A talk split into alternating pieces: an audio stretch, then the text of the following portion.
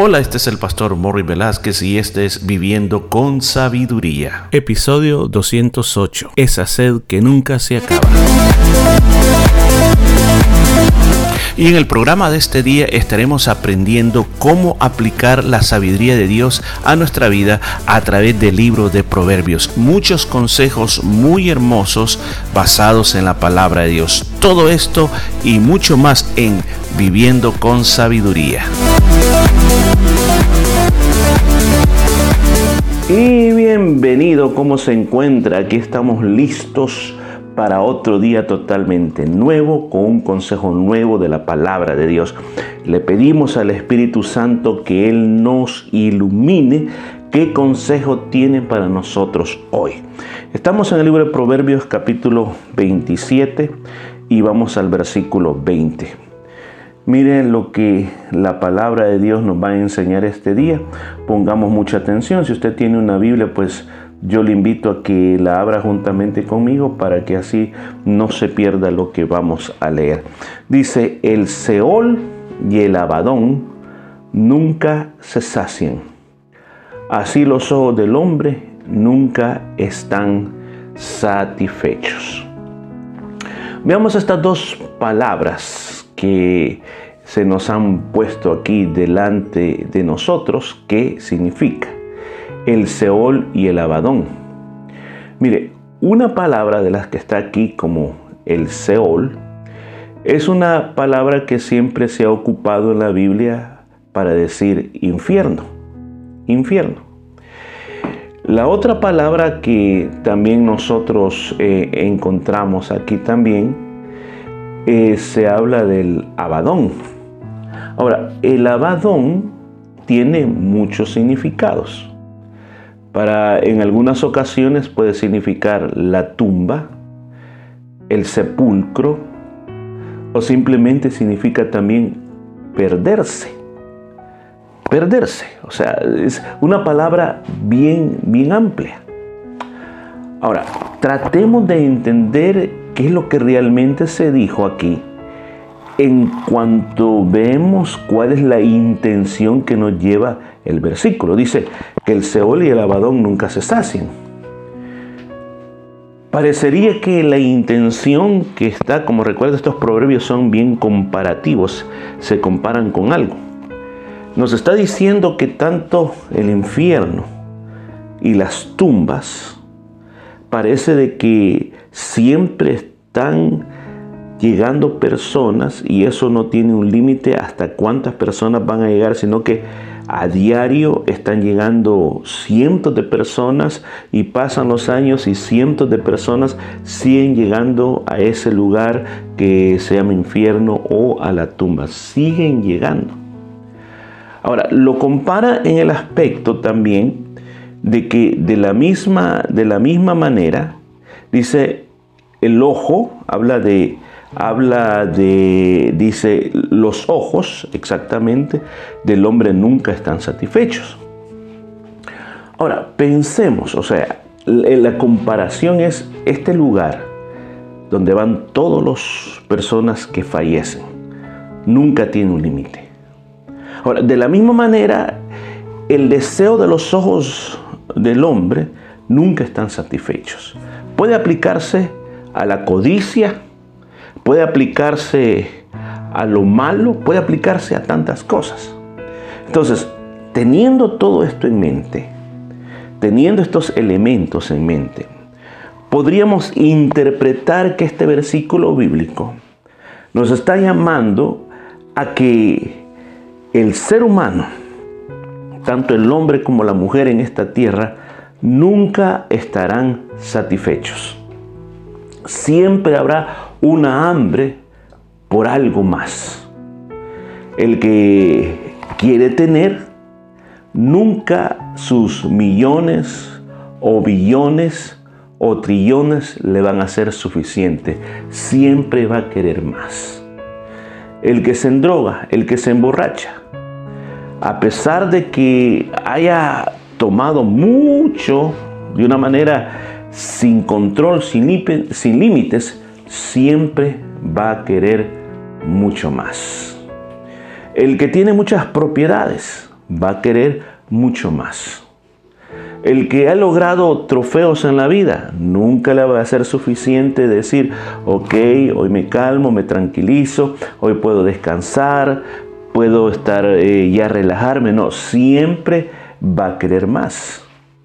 Como dijimos, uno de los significados también de la palabra abadón también es perdición. Cuando alguien determina ir por los malos caminos y hace todas las cosas malas también, siempre va a sentir que hay alguna experiencia que todavía no la ha vivido y quiere vivirla una vez más o quiere vivirlo de una manera más intensa. Pues esa es la dura realidad del ser humano. Es una dura realidad que a través de la palabra de Dios se nos está exponiendo, se nos está poniendo de que jamás nosotros en esta vida vamos a encontrar la satisfacción.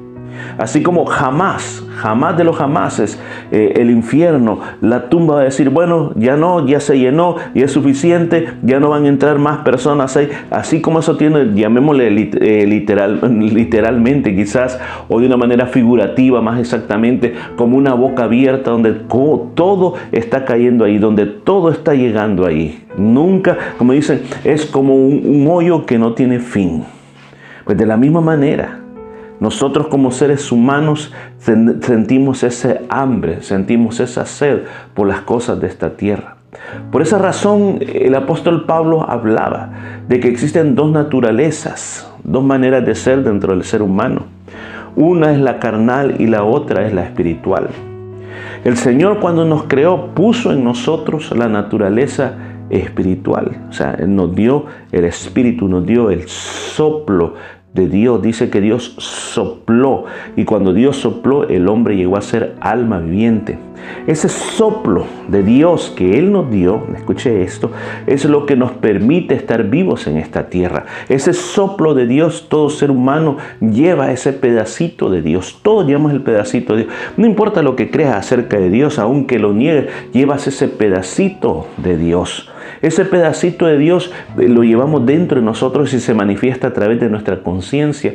Cuando nuestra conciencia, sin tener ningún conocimiento de Dios, muchas veces nos acusa, nos dice, nos ayuda a discernir entre lo malo y lo bueno, nos da una conciencia de qué es lo malo, una conciencia de qué es lo bueno y tratamos muchas veces de ser guiados por esa conciencia para saber exactamente qué es lo que tenemos que hacer con nuestra vida.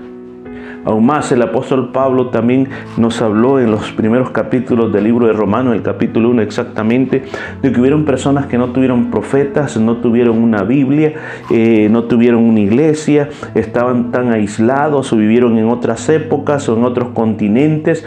¿Cómo esas personas van a ser el día del juicio? Pues ahí se explica claramente que Dios por sus conciencias se les manifestó a ellos y ellos van a ser juzgados por sus conciencias. O sea, lo que hay dentro, dentro de nosotros, nadie puede tener excusa de que tenemos un pedacito de Dios. Ahora, el problema es que la naturaleza carnal es la que siempre trata de dominar.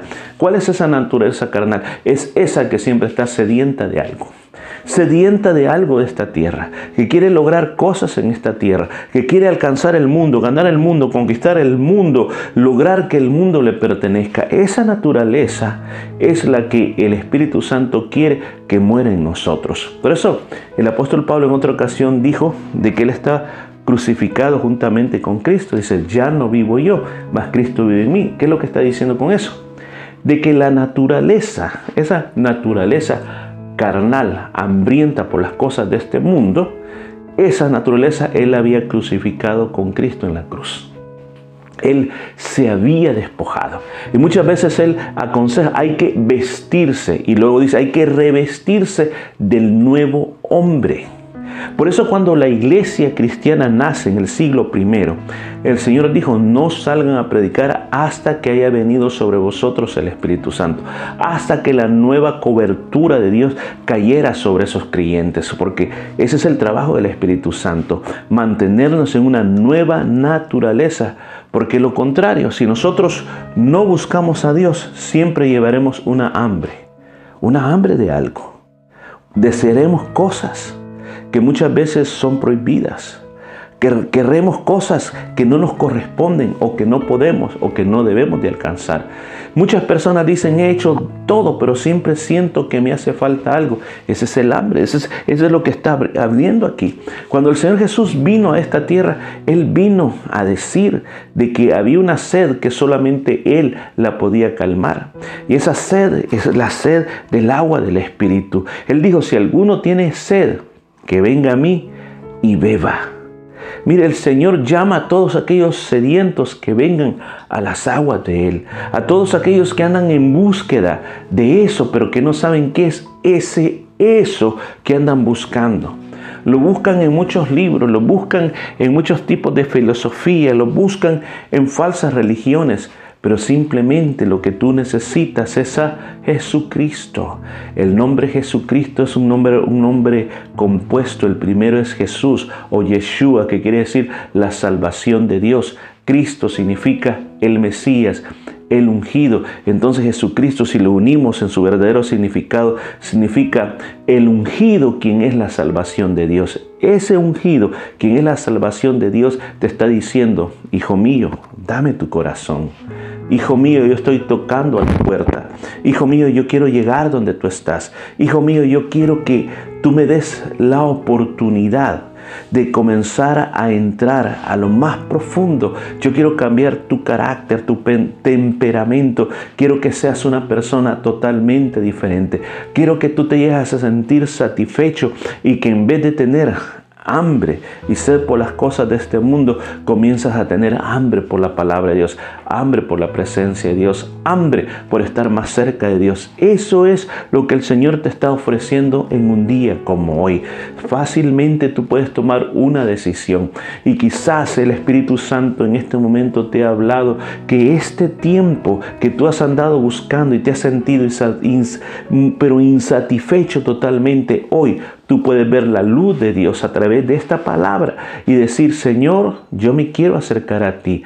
Yo te quiero decir, Señor, ven a mí, satisface mi hambre, satisface mi sed.